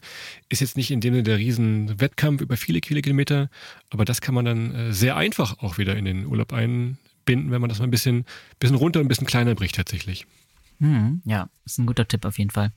Hm, weil ihr eben noch, wir hatten ja gerade noch davon gesprochen, dass auch äh, zu bestimmten, ja, gerade Marathon-Events die Städte sehr, sehr voll sein können. Also wenn wir jetzt zum Beispiel über New York sprechen und dann auch die Preise in den Hotels sehr krass nach oben gehen. Habt ihr da vielleicht einen Tipp, wie man irgendwie noch günstigere Wohnalternativen findet? Also ist sowas wie Airbnb oder so für euch zum Beispiel eine Option? Oder sagt ihr dann einfach, hey, dann muss man halt einfach viele Monate vorher buchen, wenn man den Plan hat, da führt kein Weg dran vorbei? Also Airbnb orientiert sich ja meistens ziemlich nah am Hotelkostenfaktor, von daher das ist meistens nicht der Helfer. Wenn man ein bisschen mutig ist, sind wir aber wieder im Bereich für uns als, als Männer natürlich eine etwas einfachere Sache, das Thema Couchsurfing. Das geht immer noch relativ gut, ähm, das Ganze dann vor Ort zu machen. Man kann natürlich mal gucken, ob man wen findet, der wen kennt, der wen kennt, der wen kennt. Ähm, auch das führt hin und wieder mal zu, zu einem Erfolg. Ja, ansonsten, ähm, wie gesagt, Room Sharing, ja, also wir haben uns meistens ein Hotelzimmer zu zweit, also das ist dann, ist dann äh, halber Preis, logischerweise. Und, und das haben wir auch ganz, ganz häufig erfahren, das geht halt in anderen Ländern besser als in, in wiederum den nächsten. Aber so zum Beispiel auf dem Balkan haben wir das ganz häufig, dass wir bei Privatleuten unterkommen, die wir dann irgendwo abends äh, da kennengelernt haben. Also das heißt, ja. ähm, wir gehen dann irgendwie nach Feierabend, zur Feierabendzeit 5 Uhr, halb sechs, gehen wir mal in eine Dorfkneipe und dann ist da meistens irgendwie jemand, der sagt, ich habe noch ein Gästezimmer und so weiter, ihr könnt da, könnt da übernachten, zahlt mir irgendwie 10, 15 Euro. Ich meine, Dubrovnik zum Beispiel, eine der tollsten, eine der tollsten Erlebnisse äh, aller Zeiten, ähm, die wir dort hatten, weil der, der Opa Nico, der uns da untergebracht hat, aber wahnsinnig viel zu erzählen hatte. Und dann haben wir, glaube ich, für 10 oder 15 Euro dann bei dem übernachtet und die Stadt ist eigentlich voll, ne? Ein bisschen ins Risiko, man muss immer einen Backup-Plan haben. Wir haben aber auch schon fast in, in Vamavece in Rumänien mal am Strand geschlafen. Also es, also, ja, wir, es, wir, hätten am Ende am Strand schlafen sollen. Das, wo wir dann gelandet sind, war, war hey, hey. also wir haben einen Schrank gestellt ja. von innen, andere Geschichte. Aber ähm, von daher, man, wenn man ins Risiko gehen will, das muss man aber selber wissen. Natürlich von einem Wettkampf, das, da muss man schon eine sichere Bank äh, organisieren, früh buchen. Ansonsten teilen, teilen, teilen, teilen. Hostel, Kommt immer darauf an, worauf man ich Bock will nochmal das Wort Kapselhotel hier einwerfen, Adrian. Du wirst dich erinnern, gerade so Japan, Taiwan waren Kapselhotels groß im Kommen. Äh, da hat man dann ein eigenes Bett, kann dann vorne so einen Vorhang vormachen oder so eine, so eine, kleine Wand fährt dann zu. Dann ist man ist zwar wie im Hostel, also es gibt viel, viel, viele Betten da. Man teilt sich das Badezimmer auch, aber man hat trotzdem ein bisschen Privatsphäre, vernünftiges Bett zur Regeneration. Also da nochmal das Tipp, äh, der Tipp, äh, gerade in Asien, Kapselhotels vielleicht nochmal zum, äh, zum Anschauen. Und ansonsten wenn man wirklich so eine große Reise plant, so einen New York-Marathon, vielleicht mal wirklich schauen, ob es irgendwo eine Ferienwohnung gibt, äh, die man sich dann teilen kann. Äh, auch Thema Essen, Kochen natürlich, das macht man dann. Thema, mein Lieblingsthema heute anscheinend hier, Wäsche trocknen. auch dafür ist wieder Platz. Von daher, ähm, da einfach mal offen zu sein und ein bisschen zu schauen, was, was ist so möglich. Aber es gibt ja die verrücktesten ja, Gegebenheiten. Ich weiß noch, wir haben mal geguckt für New York Marathon, äh, das YMCA direkt da im Central Park. Das ist immer so perfekt, weil es direkt am Start ist. Wenn man am Start und Ziel kommt man an, gleich duschen. Aber das ist auch immer sehr, sehr schnell voll. Also von daher, ja. vielleicht jetzt schon mal gucken, wenn 2026 sehr, sehr da. Wenn das Buch, ja, ja, von daher. Äh, ja. Einfach mal ein bisschen, bisschen schauen, ein bisschen planen. Macht ja auch Spaß, vorher schon mal zu gucken, was gibt es dann so. Ne?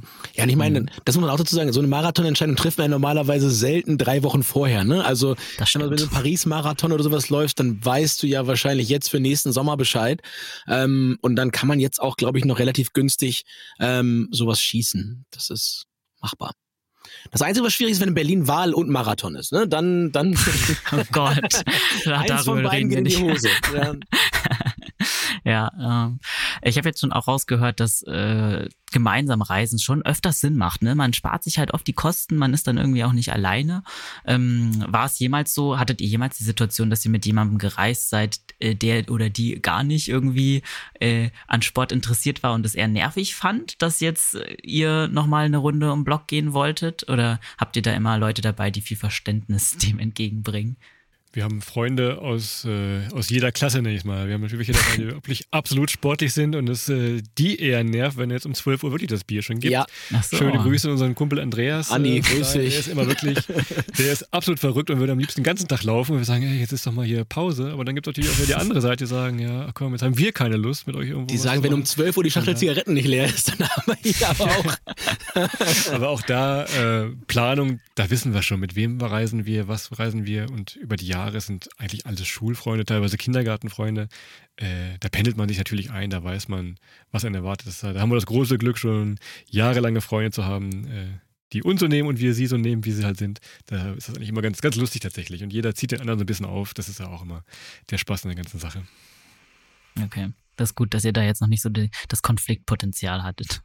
Weil ich stelle mir das in Familien zum Beispiel recht schwierig vor, wenn dann einer von den Elternteilen vielleicht jetzt laufen gehen möchte und dann wer passt auf die Kinder auf oder so. Das ist wahrscheinlich stressig. Ja, ich meine, es gibt also generell, ne, drum prüfe, wer sich für eine Reise bindet. Das kann ich nur jedem und jeder empfehlen, da wirklich vorher genau mal den, den Lackmustest zu machen, gerade für größere Reisen. Also ich sag mal so, wenn man, wenn man Leute nicht kennt und dann sagt, lass uns doch mal drei Wochen nach Asien fliegen, ähm, holt mal Bier. Ich setze mich da hin und guck mal, guck mir das mal mit Ruhe an. Aber die meisten Sachen gehen halt explosiv dann irgendwo ähm, in die Luft hier und da, weil einfach mal, ja, also je älter Menschen vor allem werden, desto eigen mehr Eigenschaften haben sie natürlich auch, die sie nicht bereit sind, in der Toleranz dann halt irgendwie zurückzustecken. Und äh, wie gesagt, wir kennen uns ja alle seit dem Sandkasten und ähm, von daher ist es natürlich immer ein bisschen was anderes. Also zumindest so die, die Truppe, mit der wir mal verreisen. Darum wissen wir überhaupt, was wir dran haben. Und ich weiß halt auch, ähm, dass man ab einer gewissen Uhrzeit morgens so um 11 Uhr manche Leute nur im Fitnessstudio findet. Ähm, von daher kann ich mich darauf einstellen. Aber ja, also so ein bisschen Toleranz, gerade beim Sport. Es gibt immer einen, der langsamer ist als der andere. Es gibt immer einen, der, der schneller ist als der andere. Ob das beim Laufen, beim Skifahren, beim Rennradfahren ist. Ich glaube, da ist es auch ganz, ganz wichtig, dass man sich da so ein bisschen aufeinander einlässt und dass vielleicht auch die Starken mal die Schwachen ziehen und die, die, ja, die, ja. die Schwachen immer sagen, so Leute, rennt mal vor, wir wollen hier nicht zusammenrennen, ich sehe das schon. Also gegenseitig so ein bisschen leben und leben lassen und Sachen auch erkennen. Das ist, glaube ich, da schon ganz, ganz hilfreich. Und wenn man sich ein bisschen kennt vorher, dann hilft das einem enorm dabei, diese, diese Fallen, die es da so gibt, alle zu um, umrennen, um mit Ratatouille mhm, zu ja. sprechen. Finde ich gut. Okay, dann würde ich mir gerne noch ein bisschen Inspiration von euch holen, weil ihr ja schon an sehr, sehr vielen Orten laufen wart und vielleicht ähm, unsere ZuhörerInnen da draußen auch irgendwie Bock haben, sich mal von was Neuem begeistern zu lassen. Ähm, mich würde mal so interessieren, was sind denn so zum Beispiel eure schönsten Geschichten oder Strecken, äh, wo ihr schon laufen wart? Ähm, was waren so eure Top-Erlebnisse vielleicht, die auch mit dem Laufen im Urlaub zu tun hatten? Du bist auch gleich noch fällig, Elliot. Also merkst du auch schon deine Geschichten. Du bist okay. hier, kommst hier schön mit rein hier. Mal. Also nee, äh, ich fange mal an. Ich hatte ja schon gesagt, Barcelona absolut die perfekte Sportstadt. Ich glaube, wer, wer Sport nicht liebt, kann Barcelona nicht lieben. Das ist ein absoluter Wahnsinn. Ähm, da sind, glaube ich, gefühlt alle unterwegs. Ähm, diese Strandpromenade, die fünf Kilometer hoch, fünf Kilometer runter geht, ist halt perfekt, äh, gerade morgens im Sommer. Also das ist schon eine große, große Empfehlung von mir. Ich weiß, das machen viele, viele Leute, das ist auch ein Traum. Ansonsten, hm, was man so gar nicht wüsste vielleicht, äh, Patagonien. Patagonien, diese, ja, diese wirklich diese endlosen Weiten, diese Straßen, die kilometerweit geradeaus gehen. Gerade wenn bei uns Winter ist, ist es dann noch bis 23 Uhr hell. Also von daher auch, wer lieber abends mal läuft äh, an dieser Stelle, auch dann noch mal ein bisschen zu gucken, wie ist das Sonnenlicht, das Tageslicht dann noch zu haben.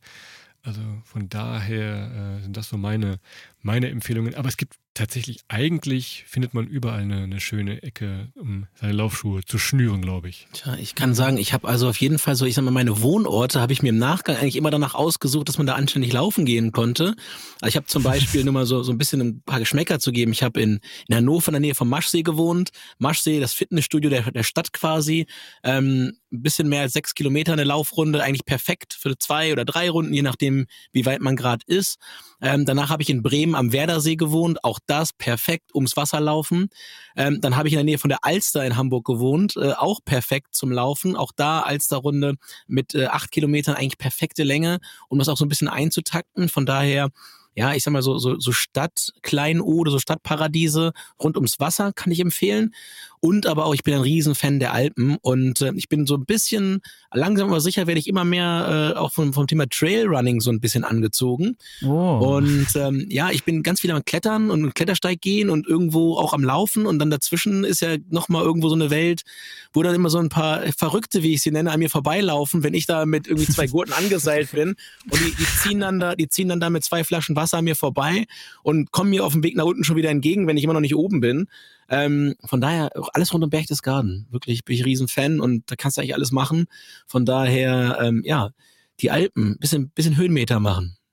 Hm, kann ich voll nachvollziehen. Ich hätte auf jeden Fall auch mal Bock, äh, Trailrunning da in die Richtung auszuprobieren, aber Berlin ist halt schon echt weit weg entfernt von den Alpen, deswegen vielleicht jetzt nicht in nächster ja, Berlin Zeit. vom Gleisdreieck, vom, kann ich empfehlen, vom Gleisdreieck raus zur Brauerei, zu Brewdog, da wo ich arbeite. rennst du schön vom, vom Gleisdreieck, rennst du schön raus, äh, bis in den Marienpark, ganz hervorragend, da kriegst du ein, schön, auch ein schönes Gibt auch ein isotonisches Getränk am Ziel. Ja, genau. Und wir haben, wir haben übrigens die halbe Karte ist vegan oder vegetarisch, von daher, da machen wir, da Ach, machen wir doch, ja.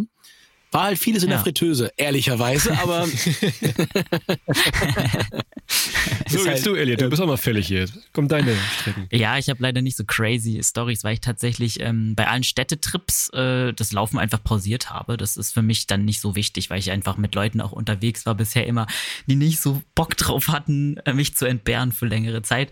Deswegen in Städten war ich noch nie laufen. Ich habe halt gute Art und Weise, das zu sagen, als zu sagen, die hatten aber, die hatten keinen Bock mitzulaufen. Die konnten nicht auf sich gut. I like it. Mir. merke ich mir. ja, das heißt, ich habe eher so Landschaftsstories. Also ich habe ja vorhin schon kurz von Santa Barbara erzählt, das Wasser war schrecklich, aber dafür war die Landschaft halt super schön und da so an den Klippen direkt am Ozean entlang zu laufen, das fand ich schon mega. Und das fehlt mir auch so ein bisschen in Deutschland irgendwie, beziehungsweise in Berlin. Ich meine, an der Ostsee kann man sicherlich auch gut laufen, aber so dieses am Meer laufen, aber gleichzeitig eine Stadt in der Nähe haben, das halt schon ja, das ist schon was Schönes. Das hat man, aber ich zumindest nur im Urlaub immer. Planst ja, du keinen Sporturlaub in Barcelona ein? aber mehr, mehr, mehr mit Schuhen so? oder mehr am Strand? Ach so, ähm, mehr, nee, nicht am Strand mhm. selbst. Mhm. Laufen im Sand finde ich nicht so angenehm. Mhm. Ich weiß nicht, wie es bei euch ist. Er ist halt so kraftmäßig gut, ne? Also fünf Kilometer am Sand, ja. da weißt, merkst du, nächsten Morgen läufst du, wie auf, läufst du wie auf Federn, wenn du dann wieder mit dem Laufschuh an der Promenade langläufst. Ähm, ja, aber die Romantik, die da häufig reingelegt wird, die fühle ich auch nicht so, kann ich dir sagen. Also dieses am Strand laufen naja. ist halt schon eher Leistungstraining aller Felix Richtig. Magath, sag ich mal. ähm, die Leichtigkeit, die das immer ausstrahlt, mh. Hm. ja, das nicht ist gegeben. Aber wie gesagt, es gibt wirklich an jeder, jeder Ecke, an jedem Fleck schöne Ecken, wo man wirklich mal laufen kann, tatsächlich. Wenn man nicht ganz so verrückt ist wie unser Kumpel in Paris, da der einfach nur um einen Block gelaufen ist. Das würde ich vielleicht jetzt nicht machen, da würde ich auch sagen, mhm. da könnt ihr nicht auf mich verzichten. Aber sonst, ähm, klar, überall eigentlich äh, gibt es schöne, schöne Ecken. Guckt auf die Zeit, guckt ein bisschen aufs Wetter, guckt auf die, ja, auf die Lichtverhältnisse, wie lange die Sonne scheint. Gerade norwegischer Sommer, wir waren mal in Norwegen, auch da mhm. wunderschöne Temperaturen, alle so 23, 25 Grad. Perfekt in der Abendsonne nochmal um den See zu laufen. Also von daher gibt es tatsächlich schöne, schöne Ecken. Ja. Ich habe noch eine schöne Abschlussfrage und zwar, habt ihr irgendwas ähm, beim Laufen im Urlaub gelernt? Hat euch das Laufen im Urlaub irgendwas fürs Leben gebracht oder wenn auch nur vielleicht fürs Lauftraining? Aber ist ja auch, auch schon was. Wenn man, wenn ein Hund zwei Leute jagt, kann dieser Hund nur einen beißen.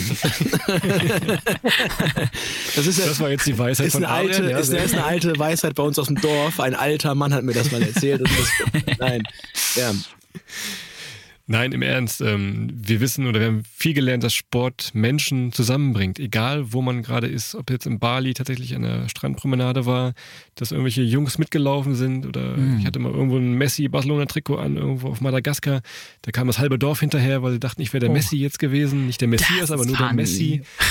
äh, also von daher merkt man, dieser, dieser Sport und diese Art, Sport zu machen, ja, entwaffnet und bringt die Leute einfach so tatsächlich auf eine, auf eine ganz andere Art und Weise zusammen. Adrian sagte vorhin auch dieses, dieses Treffen im Hostel. Fragt doch mal Leute, ob sie mit euch laufen gehen wollen. Solche, solche Öffnungen äh, ist immer sehr schön, was wir über die Jahre äh, zumindest erfahren haben. Adrian nickt, glaube ich, und kann das äh, bestätigen oder also ich glaube irgendwie ein Blödsinn hier, aber ich glaube, das passt schon sehr, sehr gut so. Und Laufen ist halt auch ein verbindender Sport. Ne? Das kann jeder mit jedem machen und da brauchst, brauchst du halt nicht viel. Es ist halt nicht so, dass du da irgendwo ähm, ja, irgendeine Spielregel verstanden haben musst. Man läuft halt. Und äh, wenn Leute irgendwo laufen, ähm, läuft noch mal ein Stück zusammen. Das ist ja nicht nur, nicht nur hier so. Ich hoffe, das habt äh, ihr da draußen, Hörerinnen und Hörer, auch alle mal erlebt. Also ich habe das tatsächlich relativ häufig beim Radfahren, äh, weil da jetzt gerade natürlich immer das Thema Windschatten ein anderes ist. Aber es, es, man wird überholt und man bleibt, man bleibt einfach dran, spricht ein bisschen. Es ist ja auch so, ein, so eine Community halt, die sich dann ähm, beim Laufen oder generell beim Sport halt irgendwie zusammenfindet und gleich auch ein Gesprächsthema hat. Ne? Das ist ja, also wir haben auch den einen oder anderen introvertierten Menschen mal ab und zu dabei, denen es halt ein bisschen schwieriger fällt, die nicht so wie so ein Wasserfall, so wie wir beide einfach drauf losquasseln können über, über Gott und die Welt. Und beim Thema Laufen oder beim Thema Sport generell haben sie aber eine Meinung und haben eine Idee und haben sofort ein Thema. Ähnlich wie das Wetter, halt nur mit Sinn ähm, drüber zu sprechen. Und das ist halt dann ganz schön auch häufig dann so ein, so ein kleiner Türöffner, der dann eben diese Verbindung auch lokal, und wir sagen mal, wir reisen vertikal, wir wollen diese Kulturen auch vor Ort verstehen, ähm, einfach mal aufmacht. Und äh, ja, von daher, Sport mhm. ist da schon völkerverbindend. Ja, ich finde es auch gut, dass du das gerade nochmal ansprichst. Ich glaube, man muss halt auch eine gewisse, mit einer gewissen Offenheit dann in diese Länder reisen. Und ähm, erst dann wird man wahrscheinlich das Beste daraus rausholen können. Ich meine, wie du jetzt schon angesprochen hattest, Adrian, man, wenn man im Hostel mal Leute anquatscht, das würde ja auch nicht jede Person machen. Es gibt ja auch so leider Reisende, die sehr viel darüber meckern, was um sie herum passiert ja. und keinen Bock auf die Menschen drumherum haben. Deswegen finde ich sehr gut, dass wir das jetzt irgendwie nochmal ja, weiß ich nicht, ein bisschen Lust auf Menschen kennenlernen, ein bisschen Lust auf Kommunikation und halt Offenheit einfach ja. gemacht haben, wenn man halt im Urlaub unterwegs ist. Ja. Absolut. Ja. Ja, Mensch, das war doch ein sehr, sehr schönes Gespräch. Äh, vielen, vielen Dank euch beiden. Hat mir sehr, sehr großen Spaß gemacht. Ich hoffe natürlich euch auch. Absolut. Ja, ich hoffe, das hat man gemerkt. nächstes, Ich hab's nächstes Jahr kommen wir zum Trailrun wahrscheinlich wieder. Ja, ja. Mal gucken, ob wir bis dahin schon Jawohl. was- Du hast mal gesagt, Die du willst ja mal Trailrun-Folge. Rückwärtslive, so einen Rückwärtslauf machen, hast du mal gesagt. Das wäre mal. Handstand, Handstand-Marathon ist Das machen wir danach. Das machen wir ja, wir danach. die Einradfahren oder Die so. Ja, nächste okay. Folge dann Wir tatsächlich. finden noch was. Cool. Ja, ähm, euch kann man ja nicht nur hier bei uns im Podcast hören, sondern ihr habt auch einen eigenen Podcast, den haben wir jetzt schon mehrmals angeteasert, den Reisepodcast, Welttournee heißt er. Und ihr habt auch ein Buch geschrieben, in dem es ja, in dem es sich rund ums Laufen äh, im Urlaub dreht. Macht doch gern jetzt hier noch mal ein bisschen Werbung und verratet unseren ZuhörerInnen, was ihr da so für Projekte am Start habt. Also, da ich gerne lese, mache ich Werbung fürs Buch. Adrian spricht Cool. gerne, der macht Werbung für, für den Podcast. Also, das Buch heißt Reisehacks für Laufbegeisterte. Er ist im Konburg Verlag entschieden, äh, erschienen äh, und hat tatsächlich auch ein bisschen die Tipps, die wir über die Jahre so gesammelt haben, was du vorhin angesprochen hast, mit dem Packen. Wie mache ich das? Wie reise ich ab? Was kommt danach wieder? Äh, von daher auch unsere schönsten Laufstrecken haben wir mal gesammelt und äh, nach unserem kleinen Welttournee-Schema bewertet. Von daher ein kleines handliches Büchlein. Äh, wenn man jemanden hat, wo der Geburtstag demnächst ansteht und der Lauf begeistert ist, kann man das vielleicht mitnehmen. Liegt äh, eigentlich in jeder Bücherei, sobald es nicht ausverkauft ist, was ich natürlich mehr hoffe. Aber man kann das immer mal schön mit einpacken, kostet irgendwie knapp einen Zehner. Immer ein sehr, sehr schönes Geschenk. Reisehacks für Laufbegeisterte von Adrian Klee und Christoph Streicher, das sind wir. Genau. Und ansonsten alles auch in gesprochener Form easy snackable, sag ich mal. Man kann das parallel machen zu einer anderen Tätigkeit. Wie Christoph gerade sagt, schön auf Welttournee. So heißt der Podcast, so heißt die, Website welttournee.de und so heißen wir auch bei Instagram. Findet man uns überall. Und Christoph, obwohl du dann natürlich der, der, der Buch-Spezi bei uns ist, auch schon eine kleine, kleiner Preview. Im Herbst kommt wieder ein neues Buch raus. Und zwar heißt das Auf Welttournee. Ähm, da erzählen wir so ein bisschen von unseren besten Reisen. Also nicht unbedingt der Fokus auf, ja, auf, auf das Laufen, sondern so Sachen, die uns passiert sind äh, mit so Knallern wie kommt man in Mexiko ins Gefängnis und wie kommt man wieder raus und vielen Sachen mehr. Ja, also freut euch schon mal drauf. Sehr cool. Das ähm, verlinken wir natürlich wie immer alles in den Show Notes. Also danke euch nochmal und danke all den Leuten da draußen, die bis hierhin zugehört haben. Ich hoffe, ihr konntet Alle. ein bisschen Inspiration raus mitnehmen äh, aus unserer Podcast-Folge. Ja, äh, da habe ich noch eine kleine Frage an unsere HörerInnen da draußen. Und zwar schreibt uns doch gerne mal eure coolsten Erfahrungen beim Laufen im Urlaub auf Instagram unter achilles.running.